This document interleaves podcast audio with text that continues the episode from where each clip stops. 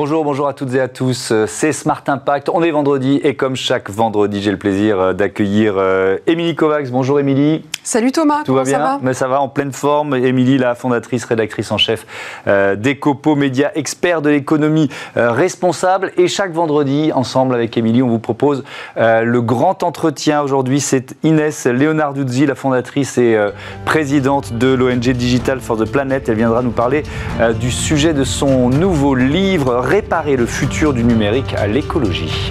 Elle participera ensuite à notre débat qui tentera de répondre à cette question comment concilier écologie et numérique Et puis dans euh, Smart Ideas, vous découvrirez Samuel Olichon, le fondateur d'Another Way, une marque de produits zéro déchet dont le siège est situé à Marseille. Voilà, c'est le grand entretien, c'est tout de suite.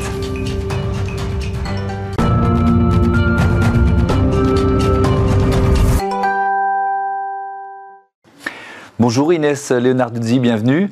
Bonjour, merci. Heureux de vous accueillir. Vous êtes donc la, fondatrice, la présidente de cette ONG Digital for the Planet, fondée en, en 2017. Pourquoi vous l'avez fondée? Qu'est-ce que vous faisiez avant et pourquoi vous l'avez fondée? Bah, euh, je viens du numérique, euh, enfin de l'industrie numérique en tout cas euh, dans ma jeune carrière. Mhm. je, travaillais pour nombre d'entreprises en France, en Silicon Valley, également en Asie. Et rapidement, je me suis rendu compte qu'on était tous pris dans une espèce de frénésie à l'innovation, ce qui allait être le plus waouh et le plus, le, plus clinquant. Et mhm. finalement, on passait complètement à côté de, ben, de ce, que, ce à quoi le numérique pouvait répondre, comme des enjeux environnementaux, les enjeux sociaux et aussi euh, du fait que c'était un, gouffre énergétique et que personne n'avait l'air de regarder dans cette direction. À part euh, des experts qui en parlaient entre eux finalement et dans des revues, dans de la littérature très spécialisée, c'était un sujet qui ne débordait pas euh, vers les citoyens ou en, tout cas dans les instances politiques. Et j'ai trouvé qu'il manquait quelque chose là et c'est comme ça que Digital for the Planet est né. Vous identifiez trois types de pollution numérique, c'est ça? Vous pouvez nous expliquer? Oui, tout à fait. Alors évidemment, j'ai commencé à m'intéresser par le, la pollution numérique très environnementale donc atmosphérique. Euh, et puis rapidement, j'ai réalisé qu'on ne pouvait pas l'endiguer sans traiter deux autres types de pollution numérique qu'on pouvait théoriser très, très légitimement, euh, qui sont la pollution numérique intellectuelle, donc, dans la manière dont le numérique désincarné impacte nos capacités cognitives et notre rapport à l'intelligible, et puis la pollution numérique sociétale, ou comment le numérique, quand encore une fois il est désincarné, peut s'attaquer au fondement de notre société, comme par exemple le vivre ensemble, la haine en ligne, l'exacerbation de, la polarisation des extrêmes, ou le rejet de l'autre, tout ça Justement, du coup, pour, pour polluer euh, dans le numérique, pour moins polluer dans le numérique, selon vous, il s'agit déjà d'éduquer, c'est ça, le grand public, euh, les entreprises, euh, les enfants? Je crois beaucoup au pouvoir de la connaissance, je crois beaucoup au pouvoir de l'action collective. Pour ça, il faut qu'on soit, on parte avec les mêmes, le même niveau d'égalité intellectuelle, qu'on comprenne tous de quoi on parle. Ça a été l'enjeu de ces quatre ans. On a beaucoup fait de terrain, on est allé voir euh, beaucoup de Françaises et de Français à travers euh, dans les régions, mais également à l'étranger.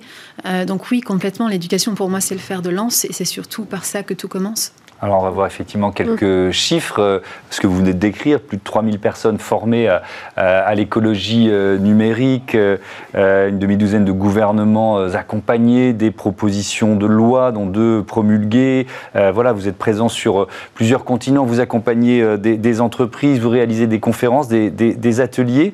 Les, propositions de, loi, vous êtes intervenu sur quel, quel point précis, sur quel domaine?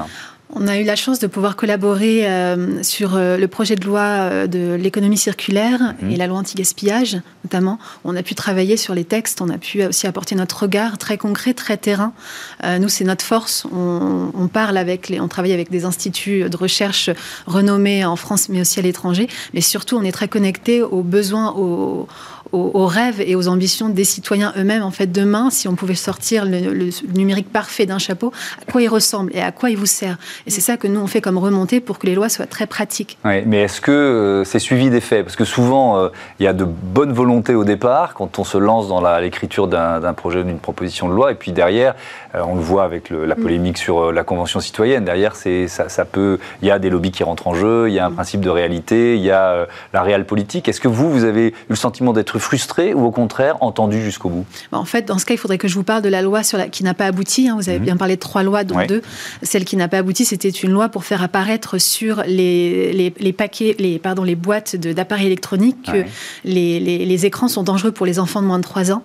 Ça a été refusé malgré une, une quasi-majorité au Sénat. Ça a été refusé par le ministère de la Santé, donc à l'époque c'était Agnès Buzyn. Ça a provoqué beaucoup de colère dans le milieu scientifique parce qu'on avait déclaré qu'il y avait un vrai syndrome d'épée, d'exposition précoce aux écrans chez les enfants. Euh, et donc on a, moi j'avais ressenti beaucoup d'incompréhension, j'avais compris à quel point le lobbying était fort. Euh, ma question a été mais qui est-ce qu'on cherche à défendre? Euh, Donc je me suis prise aussi moi pour une lobbyiste en herbe et aujourd'hui c'est aussi une grande part de mon activité car j'ai mhm. compris que c'était aussi là que se jouaient les enjeux législatifs.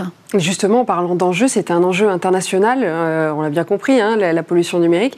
Et du coup, vous êtes axé sur l'international. Vous êtes implanté notamment en Afrique du Sud, c'est ça? Tout à fait. Et donc pourquoi l'Afrique du Sud euh, en particulier? Et quel, quel, est un petit peu votre regard sur euh, les différents engagements des pays qui ne sont pas les mêmes sur ces questions? Ce qui est très beau, c'est qu'on se rend compte qu'on est, basé en Europe, aux États-Unis, en Afrique. On a, et je suis allée, je travaille beaucoup avec même euh, l'Europe la, plus reculée, en Lettonie par exemple, en Estonie, mais également avec des pays asiatiques. On a tous les mêmes envies pour un numérique plus durable.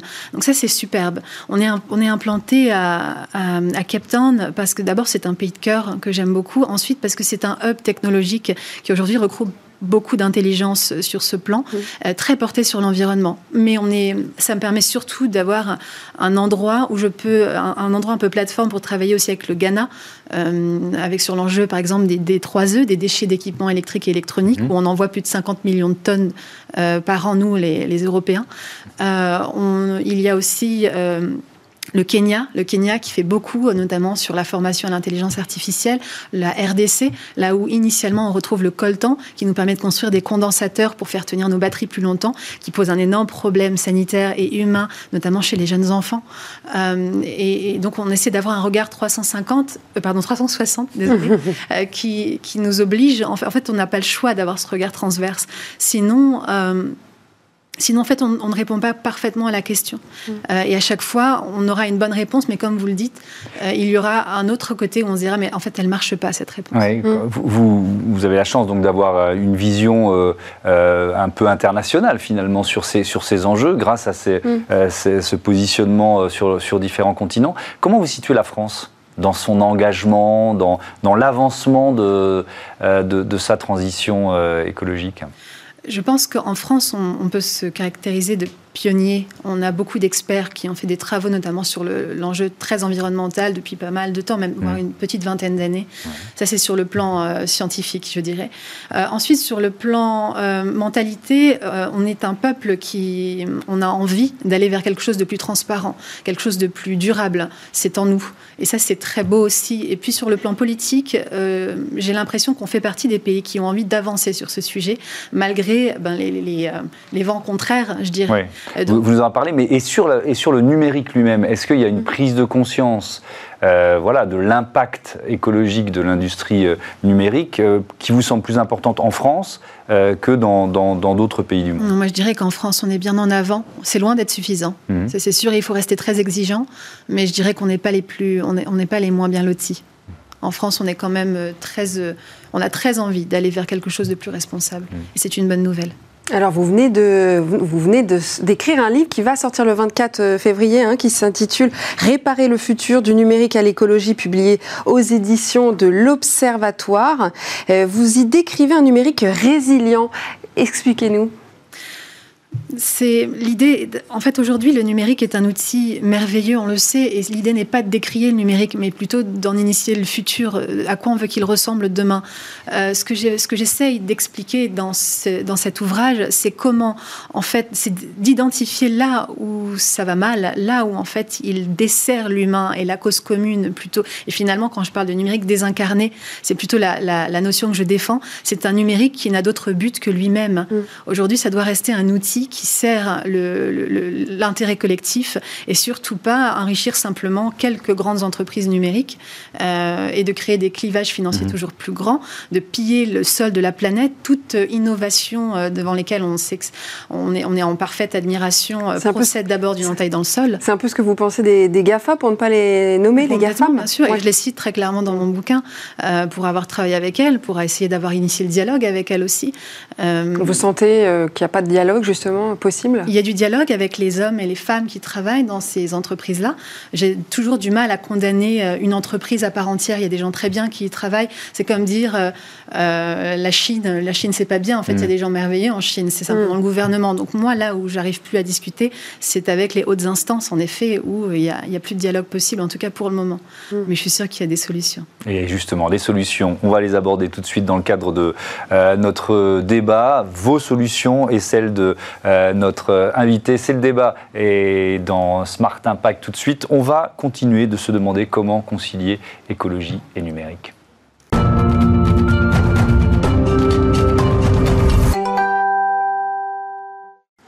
Peut-on parler de numérique écologique J'entends vos rires étouffés. Eh bien, vous avez tort, parce que nous avons deux personnalités qui en sont convaincues. On reste avec vous, euh, Inès Léonard Durzi, la fondatrice du coup et présidente de l'ONG Digital for the Planet. Et nous avons avec nous en visio Isabelle Albert, la vice-présidente de Digital Réunion, directrice de Girls in Tech Réunion, administratrice de la French Tech Réunion et également CEO de Sadgana. Bonjour Isabelle, est-ce que vous nous entendez bien? C'est parfait, merci de me recevoir. Bonjour, bienvenue à vous.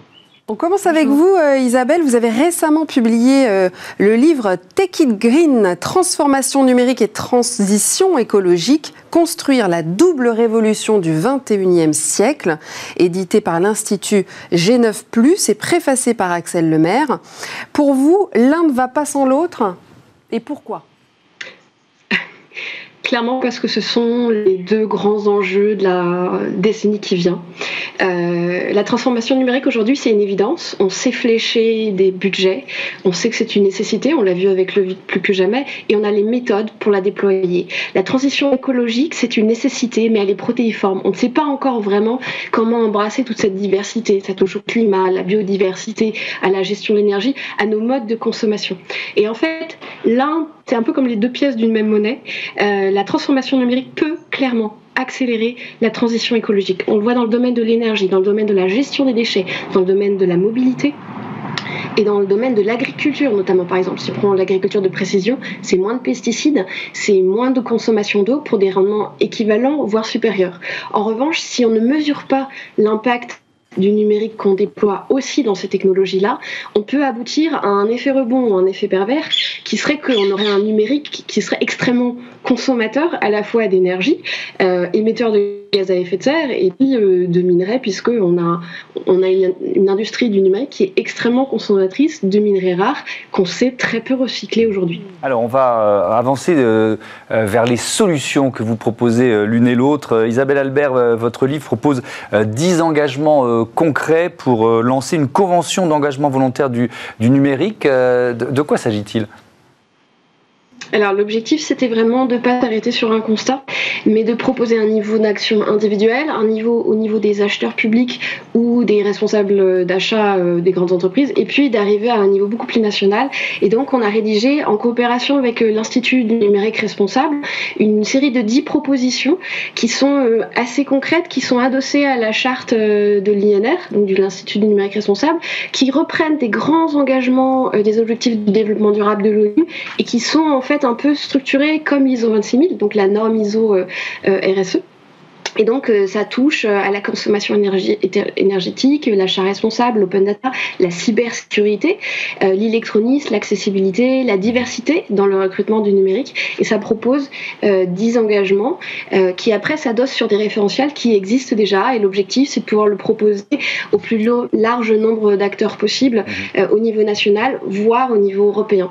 Inès, Léonard Dudzi, dans, dans, votre livre, il y a aussi évidemment pas mal de, de propositions. Si, on essaie, si vous deviez en faire ressortir d'emblée, comme ça, spontanément, une ou deux, la plus urgente ou la plus importante Mais Écoutez, tout ce que dit Isabelle, en tout cas, est, absolument correct. Et ce sont des, enjeux sur lesquels on travaille aussi mhm. depuis quatre ans. On a beaucoup travaillé aussi avec des personnes, je pense, connexes que nous avons.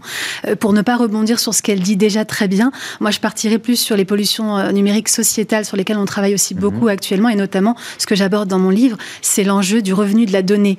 Aujourd'hui, on est pillé, littéralement, on vit dans une kleptocratie numérique, pardon, mhm. euh, où en fait, non seulement on ne sait pas la valeur de notre donnée, donc on travaille sur un référentiel pour, selon si votre orientation sexuelle ou bien votre adresse, ces deux, ces deux données n'ont pas la même valeur. Il faut savoir les, évaluer, mais ensuite savoir le trajet qu'elles font, chez qui elles vont, combien elles sont revendues, et capter une part de cette richesse, parce que ici réside, pour moi, euh, la fin de l'inégalité financière qui embarrasse aujourd'hui les économistes, même les plus libéraux. Euh, donc euh, moi, je parlerai plutôt d'une action très concrète comme celle-ci sur laquelle je, je, travaille politiquement actuellement et ce sera le, mon chantier des deux prochaines années, entre autres.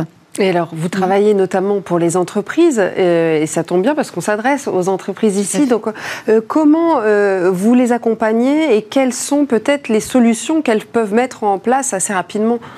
Bien, écoutez, c'est une très bonne question. Euh, alors d'abord, on travaille avec les entreprises sur le plan de l'éducation, de l'information et les aider à, opérer un tournant sur, de mentalité et après d'action euh, chez elles. Donc sur le plan euh, environnemental, comment elles peuvent déjà leur flotte d'appareils électroniques, comment elles peuvent durer plus longtemps et mieux les, les, recycler ou les réemployer ensuite, par exemple, quelque mmh. chose de très simple. Sur le plan intellectuel, l'hyperconnexion aujourd'hui, les, chiffres scientifiques, enfin les, données scientifiques sont, sont formelles, ça, ça permet mais moins de productivité et surtout, ça rend les gens malheureux. Donc il va falloir en parler. On commence à le faire notamment avec de grandes entreprises.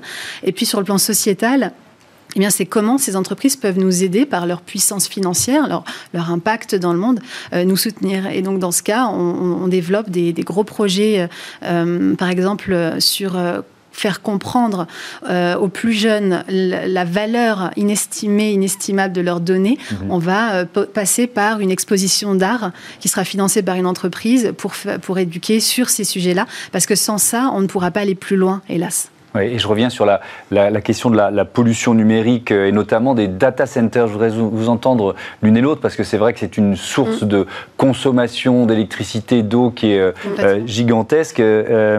Isabelle Albert, est-ce qu'il faut passer par la coercition? C'est-à-dire que est-ce qu'il faut une loi pour obliger finalement les data centers à être plus, plus sobres, moins gourmands?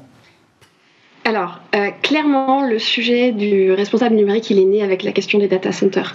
Aujourd'hui, il faut savoir qu'il faut regarder beaucoup plus largement, parce que souvent on focalise sur les data centers, et en fait, c'est un peu l'arbre qui cache la forêt. Un des grands enjeux de notre ça va être la durée de vie de nos terminaux. Grosso modo, 70% de l'empreinte écologique du numérique en France, c'est la fabrication de nos terminaux. Donc, ça veut dire concrètement que si vous gardez votre téléphone plus longtemps, et que si on fait collectivement, parce qu'il y a presque un euh, smartphone pour deux personnes, en France euh, qui dorment dans des tiroirs, on aura déjà euh, compensé cet impact euh, que vous mentionnez sur le data center. Alors oui, bien sûr, il y a des enjeux sur leur consommation énergétique, notamment côté refroidissement. Il y a une loi qui vient de sortir là en janvier à l'initiative du Sénat. Euh, et donc, il y a un certain nombre de mesures qui sont en train d'être mises en œuvre, que ce soit côté data center, mais qui soit aussi sur la formation, qui soit sur la vidéo en ligne, parce que c'est aussi un des enjeux qu'on ne met pas assez en, ligne, en, avant. Pardon. Il faut la coercition ou pas? Parce que parfois on peut, on peut avoir le sentiment euh, qu'il ne faut pas passer par, Pardon Isabelle, je pose la question à Inès Léonard dit.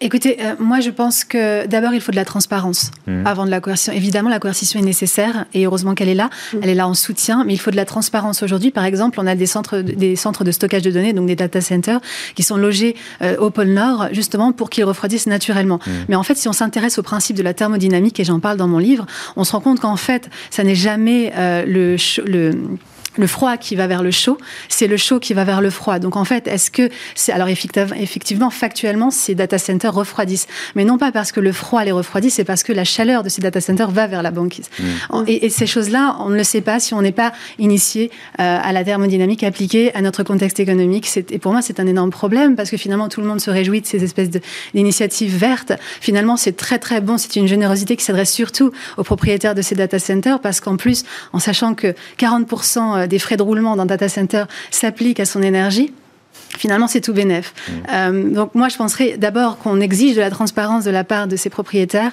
euh, pour qu'on puisse se rendre compte de parfois l'aberration de ce qu'on est en train de faire et de vivre et de pouvoir du coup réagir dans le débat public. Est-ce que la pollution numérique va être plus importante avec l'arrivée de la 5G notamment, euh, l'arrivée des vidéos en 8K C'est des choses qui sont très très lourdes. Donc est-ce qu'on n'est pas à un point là où il faut vraiment agir tout de suite pour essayer de limiter la casse? Là où il va falloir agir tout de suite, c'est sur le, ce qui va, le premier point d'impact avec la 5G, ce sera le renouvellement de la flotte des appareils électroniques. Mmh. Et là, il va falloir, en fait, il va falloir se, se, contrôler. Il va falloir raisonner, réfléchir à la manière dont on achète. C'est pour ça que je m'applique au-delà du pouvoir d'achat, c'est le savoir d'achat. Mmh. Qu'est-ce qu'on achète pour se rendre compte et se dire, mais, mais est-ce que c'est nécessaire? Moi, ce qui, ce qui va me déranger, c'est plutôt l'effet Joule qui va se produire entre le fait qu'on peut naviguer beaucoup, beaucoup plus vite et consommer beaucoup, beaucoup plus de données avec des appareils qui, par ailleurs, ont fait beaucoup, beaucoup de mal à la planète, pour le dire de façon très simple. On peut les réparer. C'est vrai qu'il y a de plus en plus de, sociétés qui se créent pour réparer justement les appareils électroniques. L'idéal, ce serait ça. Ce serait de faire de l'économie circulaire numérique, de récupérer. On est riche de nos poubelles. Isabelle le disait très bien. On a, énorme, on a près de, de 80 millions de smartphones, apparemment, euh, euh, selon l'ADEME, qui dorment dans les tiroirs des Français. On pourrait récupérer euh, ces appareils-là. Aujourd'hui, on a des technologies qui arrivent. En 4 ans, on a eu une amélioration de la technologie pour, pour désallier euh, ces métaux et ensuite les réemployer. Je pense qu'il faut favoriser et aider cette filière-là à se légitimer et à surtout euh, prendre, à se déployer à plus large échelle. On va terminer avec, euh, avec un chiffre, une, une, statistique 2017. 77% des Français ignorent ce qu'est la pollution numérique. Aujourd'hui, c'est vrai que ce terme-là, il est non, c'était en 2017, en 2017. En 2017, 2017 j'ai dit. Ah, ah bah là, on a compris que c'était aujourd'hui. Bon, alors on va la refaire. J'avais l'impression d'avoir dit 2017, euh, mais bon, je vous fais confiance. Donc 2017, 77% des Français ignorent ce qu'est la pollution numérique, et aujourd'hui, il est un peu partout ce terme-là. Euh, Isabelle Albert, euh, est-ce que vous pensez, on va terminer, il nous reste une minute, on va terminer là-dessus, que le levier de la transformation, il est chez les chefs d'entreprise aujourd'hui ou plus chez les politiques? Excellente question. Euh, je pense qu'il faut aborder tous les axes. Euh, les premiers qui ont été très actifs sont les associations. Ceux qui sont en train de révolutionner le marché, on l'a parlé de la réparation tout à l'heure, c'est aussi des startups comme Bark Market ou Zack qui vous proposent et qui rendent trendy le fait d'avoir un appareil reconditionné. Donc oui, c'est intéressant que pour la première fois, on ait vraiment le législateur qui se saisisse du sujet. Je pense que ça va être un accélérateur euh, et il sera suivi de près par euh, les entreprises euh, qui doivent renouveler leur business model si on dit les choses très ouvertement. Merci beaucoup, merci à toutes les deux. Je vais rappeler le, titre de vos livres, Isabelle Albert, Take It Green, construire la double révolution du 21e siècle, c'est chez euh, G9+. Et puis euh, votre livre, évidemment, Inès Leonarduzzi, Réparer le futur du numérique à l'écologie, c'est aux éditions de l'Observatoire. Merci beaucoup à toutes les deux. Merci, Inès, à bientôt sur Bismart. Euh, tout de suite, une start-up à l'honneur, c'est Smart Ideas. Smart Ideas avec BNP Paribas Découvrez des entreprises à impact positif.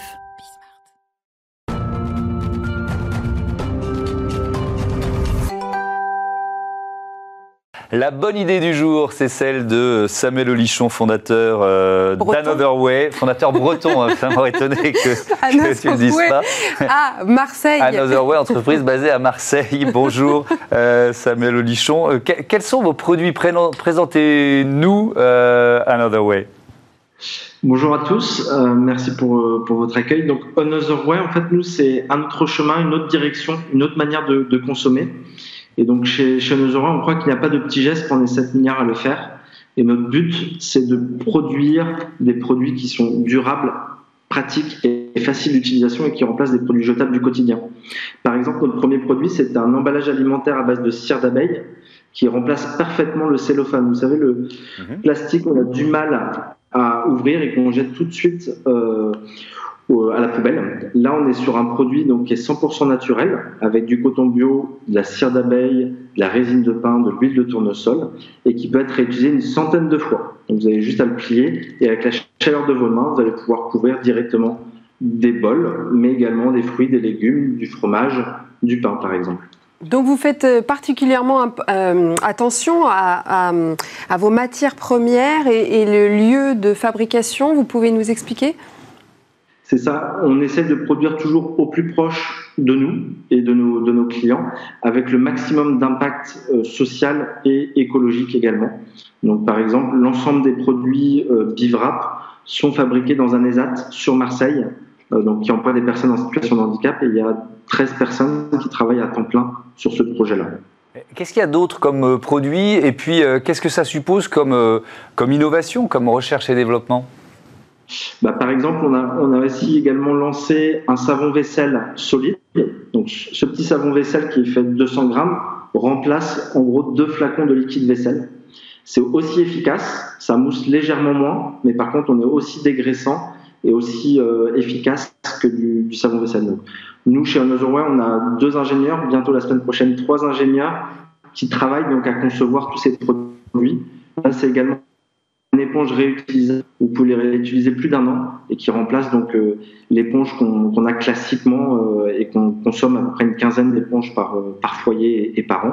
Bah là, avec une seule éponge, vous avez juste à le mettre au lave-vaisselle ou au lave-linge et vous êtes reparti un tour. Et donc l'idée c'est de le laver en plus toutes les semaines parce que ça permet aussi d'éviter toutes les bactéries qu'on peut avoir dans les, dans les éponges classiques. On l'a dit, Another Way date de novembre 2018. Comment vous avez vécu la crise de la Covid-19 l'année dernière? Vous êtes combien de collaborateurs actuellement? Alors, euh, euh, aujourd'hui, on est plus de 13 personnes. En, fin novembre 2019, on n'était euh, que, que 4 personnes. Donc, on s'est fortement développé malgré le Covid.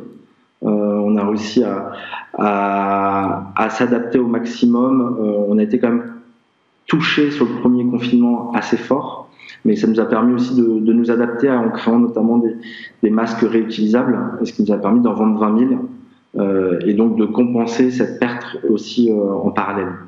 Et donc aujourd'hui, on est 13 personnes, on fait 1 million d'euros de chiffre d'affaires. On a fait une croissance, malgré le Covid, l'année dernière de plus de 50%. Et quels sont vos projets pour, euh, pour cette année 2021 Et il y a d'autres produits dans les tiroirs déjà? Oui, ben on a beaucoup de lancements euh, cette année, euh, notamment dès le mois prochain.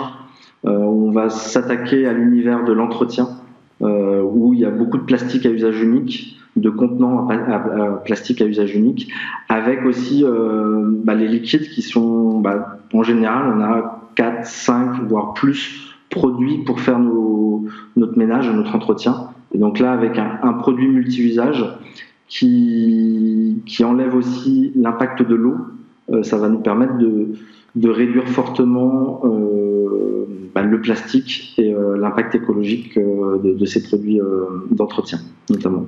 Merci, merci, euh, Samuel Olichon. Bon vent euh, à euh, Another Way, donc votre entreprise basée à Marseille. Merci, Émilie. C'est passé vite, c'est plutôt bon signe. On se retrouve.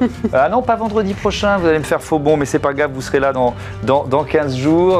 moi, je vous dis évidemment, je vous souhaite un très bon week-end. Je vous dis à demain pour Smart Future, l'émission de toutes les innovations. Puis on se retrouvera lundi pour un nouveau numéro de euh, Smart Impact. D'ici là, on souhaite une bonne journée sur la chaîne. Des audacieuses.